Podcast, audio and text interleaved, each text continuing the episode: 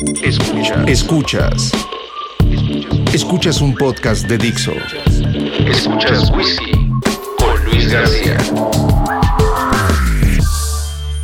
Podcast número 2. Del vino a la producción musical. Hace unas semanas pude escapar del estudio de grabación para comer con mi colega Sergio Azoños, quien aparte de ser un muy querido amigo y un viejo tragón, es postproductor de audio para cine y publicidad. Él y yo tenemos una amistad que gira en torno al gusto por el sonido y la música, pero principalmente por el alcohol y la tragazón. Me contaba que como hobby se metió a un diplomado de sommelier, especialista en vinos, y tras varias degustaciones entendió que muchos de estos productos de la uva reflejan la personalidad de la región a la que pertenecen. Platicábamos sobre la complejidad de algunas creaciones vinícolas alrededor del mundo y llegamos a la conclusión de que cada país deja entrever un poco de sus rasgos culturales en el arte y ciencia del cultivo de la vid. Pero para no clavarnos más en este pedo, quisiera empezar el podcast pensando que así como funciona el vino, funciona el audio y la producción musical. Nosotros los productores invertimos una buena cantidad de horas nalgas sentados en el estudio de grabación frente al Pro Tools y una consola para hacer que la música, ya sea propia o de algún otro artista, se lleve a cabo. En pocas palabras, el productor es el que hace que las cosas sucedan. Para lograrlo se siguen varios pasos que pueden partir desde la elaboración de un contrato hasta la composición, el arreglo musical, el diseño tímbrico, grabación, edición, mezcla y masterización e incluso en algunos casos el seguimiento de los aspectos legales, mercadológicos y administrativos alrededor de un proyecto musical. Quisiera puntualizar que todo esto es un proceso muy complejo y dicho de otra manera más coloquial, es una verdadera chinga. Por eso el perfil del productor es el de un tipo que por lo general sabe de armonía, domina dos o más instrumentos, sabe componer y escribir letras, tiene conocimiento sobre electrónica, física, acústica, tecnologías de la información, sabe trabajar en equipo, hacer negocio, liderar proyectos y además terminas siendo medio psicólogo de los clientes porque aparte tienes que disfrutar de la vida para eventualmente convertirte en un ser empático, dispuesto a crear arte con otra persona. Todos imprimimos gran parte de lo que somos cuando producimos música. Por eso creo que es importante entender y atesorar las sutilezas que nos rodean y tener la capacidad de detener el tiempo para apreciar una fotografía, una pintura, un libro, el sonido del viento, una sonrisa o simplemente saborear el primer sorbo de café por la mañana. Digo, si vamos a trabajar en un arte, pues definitivamente hay que sentir en carne viva nuestras experiencias y nuestras pasiones para encontrar en lo cotidiano un motivo para crear. En resumen, para sobrevivir en esto hay que atenderse chido y pasarla bien. Es más, vamos a marcarle a otros productores para preguntarles qué pedo, qué opinan. Hans Mues, productor de Natalia Lafourcade, Los de Abajo, Antidoping, Los Aguasaguas, entre otros.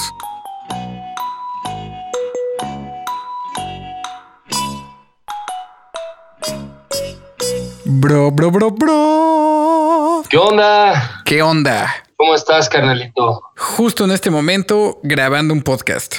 Órale, ¿de qué es el podcast? Pues este episodio es de la producción musical y la relación que ésta tiene con algunas sutilezas de la vida y en este caso justo estamos hablando también de el vino.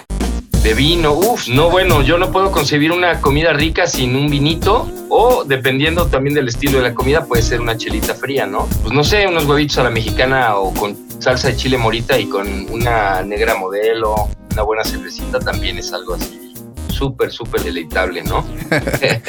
y hablando de detalles y sutilezas, ¿cuál crees que debe de ser el perfil del productor musical? ¿Cómo debe ser alguien que se dedica a la música?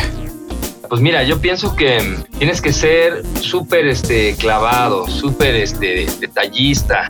Los detalles de mm, combinación de alimentos y de degustación tienen que ver también con los detalles de combinación de texturas sonoras y notas musicales. Al final de cuentas hablamos de armonía, ¿no? Y no solo en la música, sino en todo lo que implica percepción, este, disfrute estás hablando de una expresión, entonces lo más importante pues es tener algo que expresar. ¿Y cómo vas a tener algo que expresar sin sentidos, no? Eh, tienes que estar atento y despierto de los sentidos.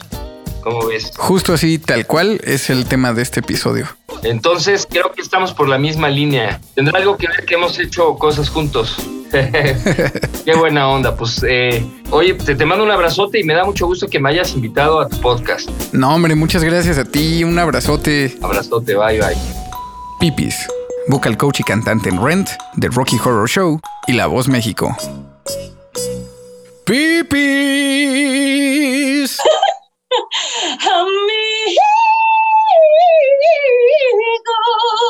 ¿Qué pedo? ¿Cómo andas, Avix? Aquí grabando un podcast. ¿De qué o qué? Pues de música, producción musical y todo ese rollo. Y te quería preguntar algo. Ay, Jesús. Ay, Satán. A ver.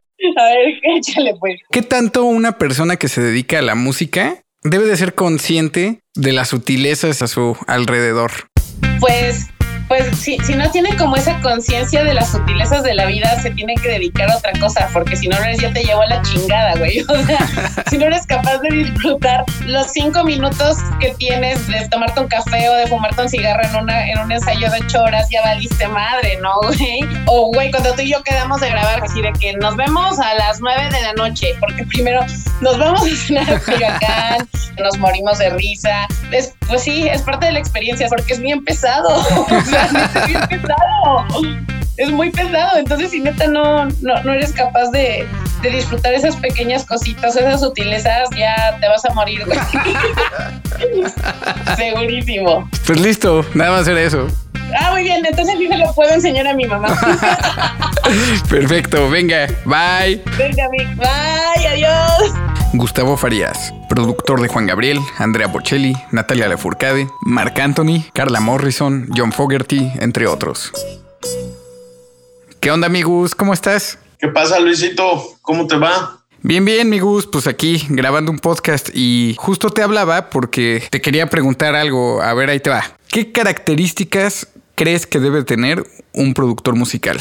Pues mira, un productor debe de ser antes que nada un, buen líder, un cuate que haga sentir a todo mundo a todo dar en el estudio. La música es algo muy personal y muy pegado a, los, a nuestros sentimientos.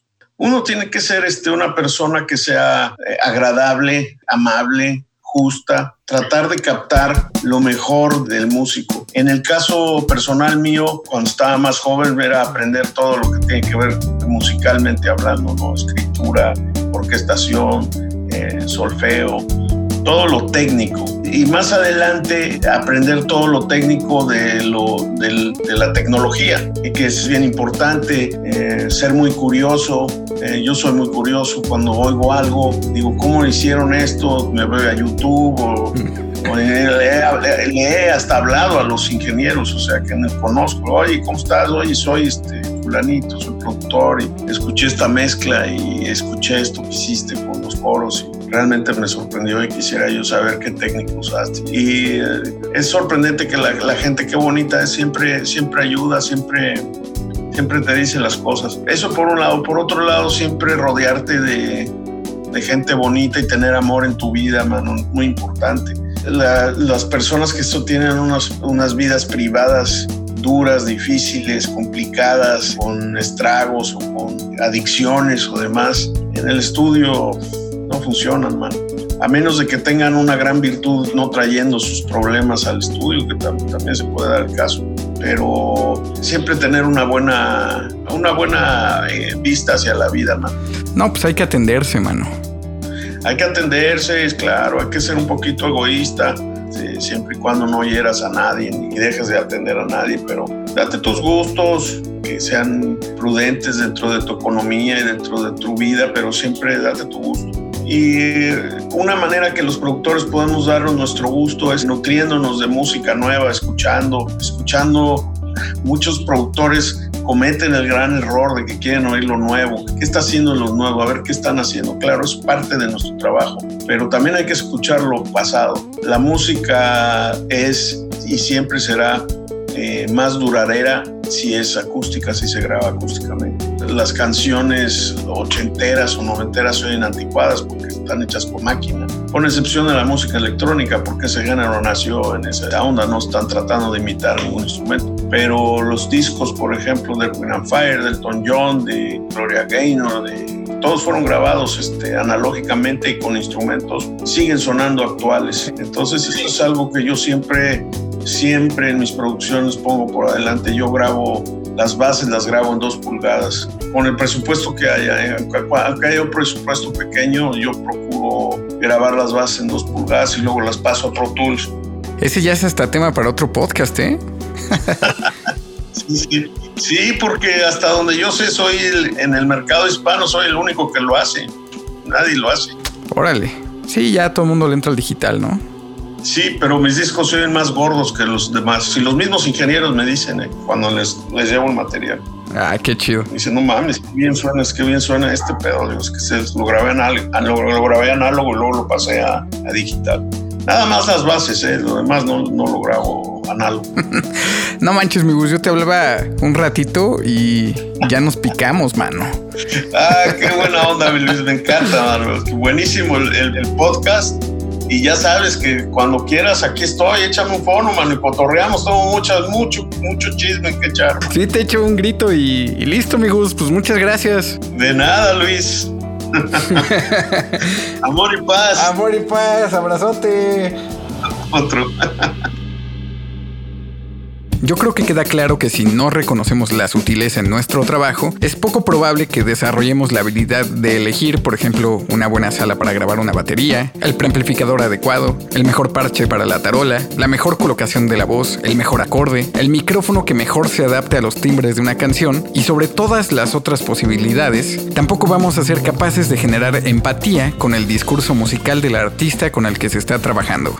¿Se acuerdan? Empatía. Esa es la palabra clave de todo. Porque el sonido es un fenómeno físico, social y cultural, resultado de nuestra identidad, nuestra memoria y reflejo inequívoco de nuestra civilización. Hay que hacerle honor, tratarlo como tal, degustarlo con todas sus notas, texturas, colores, dimensiones y sabores. Disfrutarlo todos los días sin dejar de lado que hay que satisfacer otros menesteres, como el de un buen vino o todo aquello que nos apasione. Desde que ya no no sé por qué, me ha dado por dejar de fumar y aún hay más. Hoy me levanto a desayunar sin vomitar, sin una pizca de malestar, sin trago, sin asco y sin cruda moral. Desde que ya no bebo, no sé por qué me dan deseos de ejercitarme un poco más. Mi corazón volvió a caminar al respirar el aire fresco del mañana. Me he vuelto el sano, más sano que hay en la ciudad. Pero al llegar las horas de la noche, cuando el instinto me hierve en los calzones, salgo a buscar mi hueco en la vida de un bar. Sin chupar, sin chupar, sin chupar. Pero lo malo de estar sin mis alcoholes es que no logro erguir ni mis propios pezones.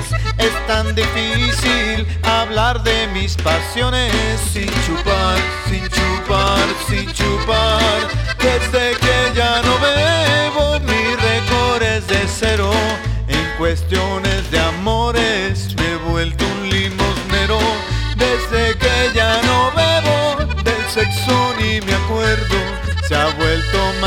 El sexo de mi perro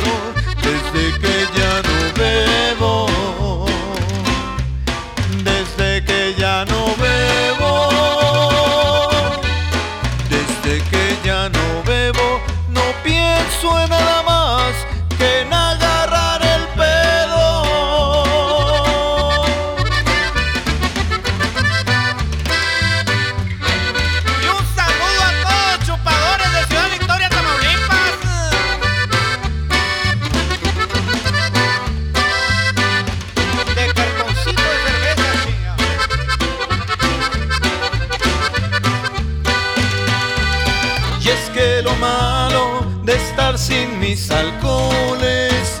Es que no logro erguir ni mis propios pezones. Es tan difícil cantar estas canciones sin chupar, sin chupar, sin chupar. Desde que ya no bebo, mi récord es de cero. En cuestiones de amores me he vuelto un limosnero. Desde que ya no bebo del sexo ni me acuerdo tengo que ir al baño para inducirme el sueño desde que ya no bebo. Desde que ya no bebo. Desde que ya no bebo, ya se me para más, pero ya ligo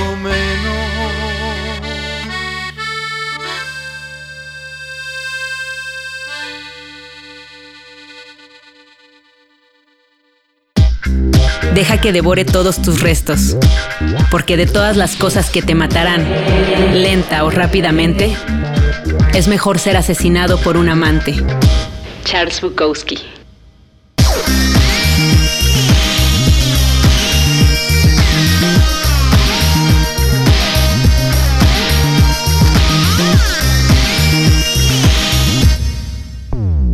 Dixo presentó Whisky García. La producción de este podcast corrió a cargo de Luis García. Coordinación de producción Verónica Hernández. Dirección general Dani Sadia.